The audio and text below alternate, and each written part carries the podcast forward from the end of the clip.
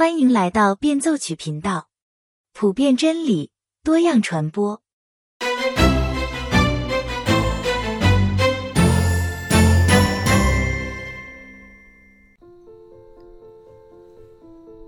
大家好，今天是二零二二年的最后一天，几个小时之后又是新的一年了。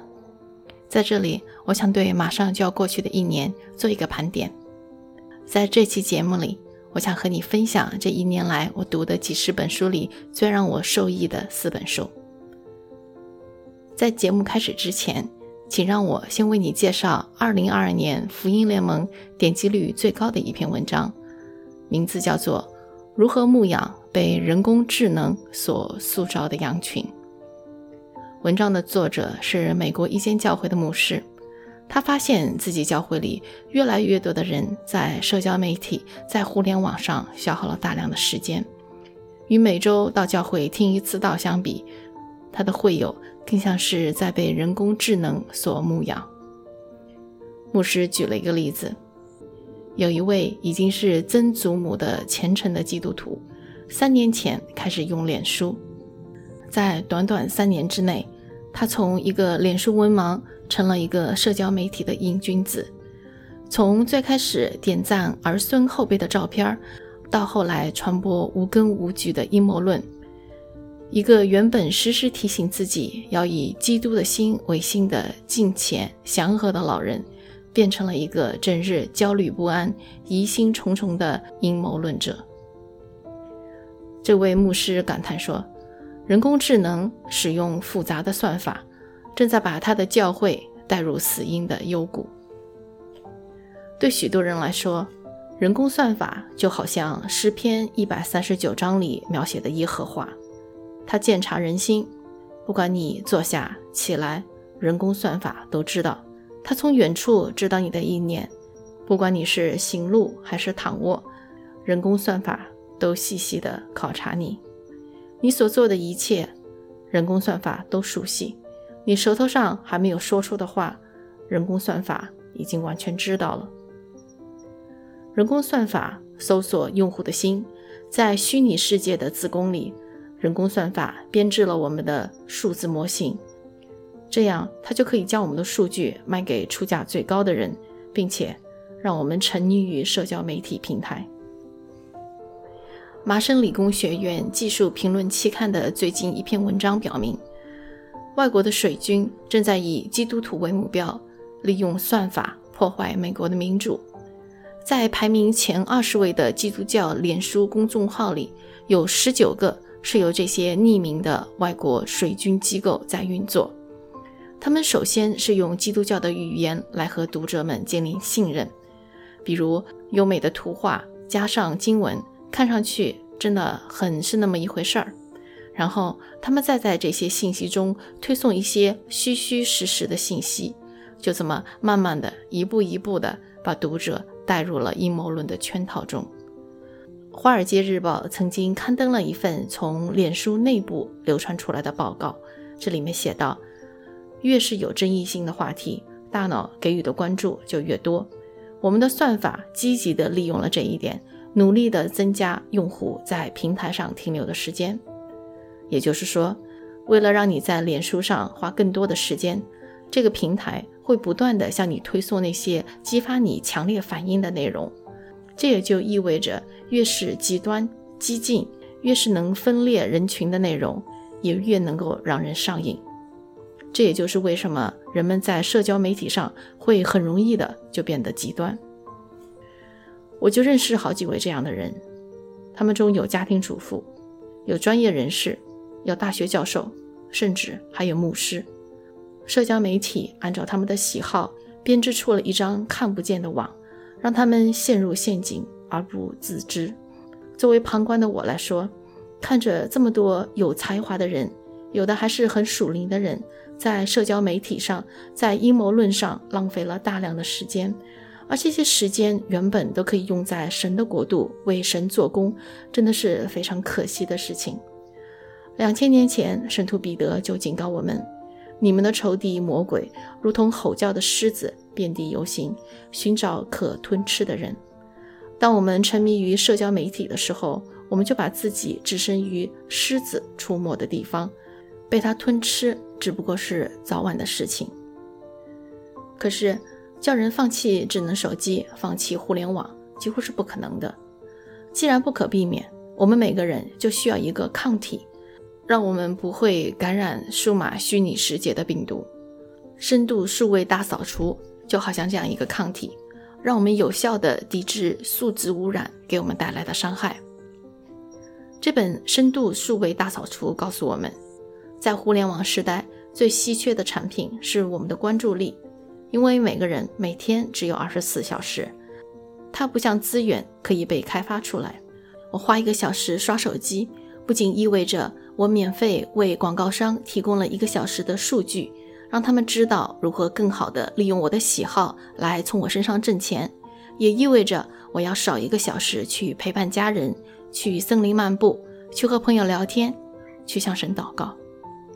我不但没有把这个时间投资在让自己变得更好，反而我的行为让自己变得越来越愚昧偏激。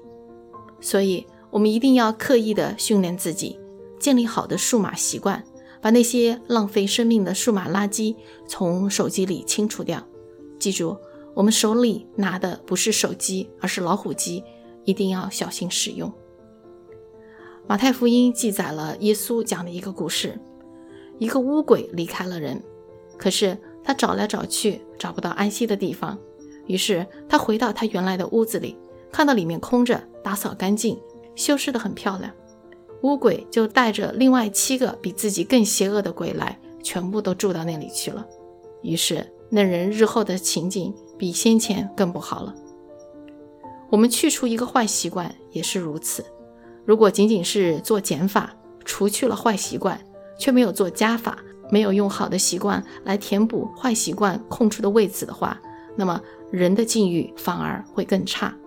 那还有什么比读书更好的习惯呢？所以接下来我和大家分享本年度我最喜欢的三本书，希望如果有空的话你也能够读一下。第一本书是罗萨利亚·巴特菲尔德写的，叫做《心回意转》。作者罗萨利亚曾经是一位非常激进的女同性恋，她也非常有才。三十七岁的时候就成了美国雪城大学的英语文学系终身教授。他和一位老牧师，还有老牧师的妻子成了好朋友。在长达两年的友好相处中，他感受到他们没有动机的纯粹的关爱。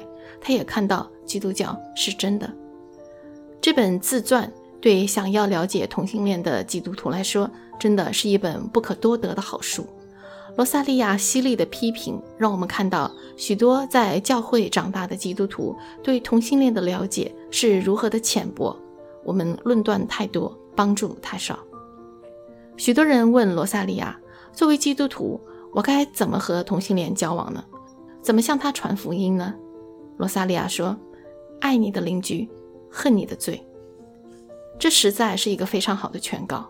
基督徒太容易把自己放在一个道德高地上，对同性恋指手画脚。我们以为自己是在传福音，但是在对方看来，我们只是把他们作为一个 project，一个需要得到解决的问题，而不是去理解他们，去爱他们。罗萨利亚在这本书里劝告我们：爱你的邻人，恨自己的罪。这让我们看到自己一样是每天都需要神的恩典的罪人，没有了这份高高在上的救世主心态，我们才能够真正的去帮到身边的人。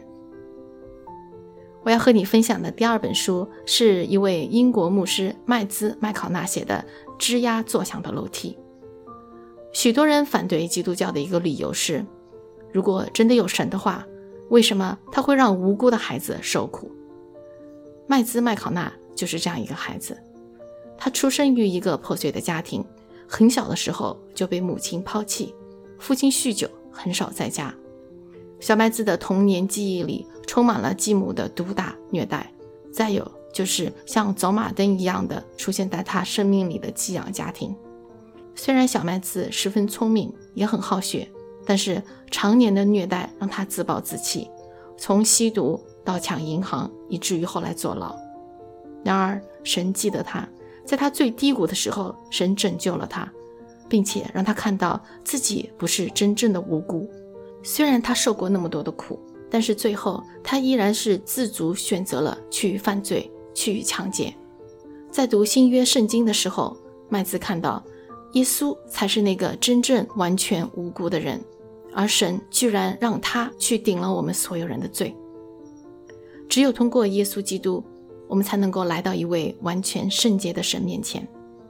如果你身边有一些现在最终无法自拔的人，或者对神有怨恨的人，这本书我强力推荐。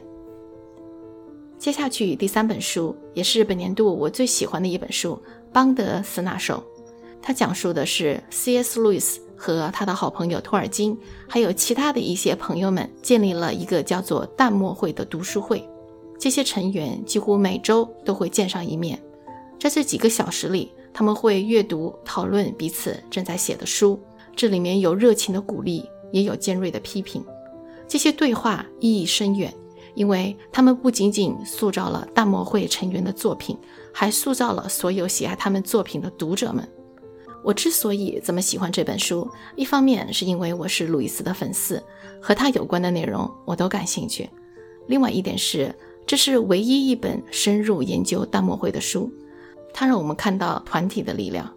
即使这个团体只有你和另外一个人，只要你们经常在一起，不断的脑力激荡，不断的挑战、鼓励对方，你总会有很大的收获。在这个越来越鼓励特立独行的时代，我们非常需要了解，成就是一群人一起努力的结果。以上就是我对二零二二年的读书总结。这一年下来，每周读一本书并不太难，特别是在掌握了良好的习惯之后。难的是读完之后要写读书笔记。然而，有机会来分享的人是有福的。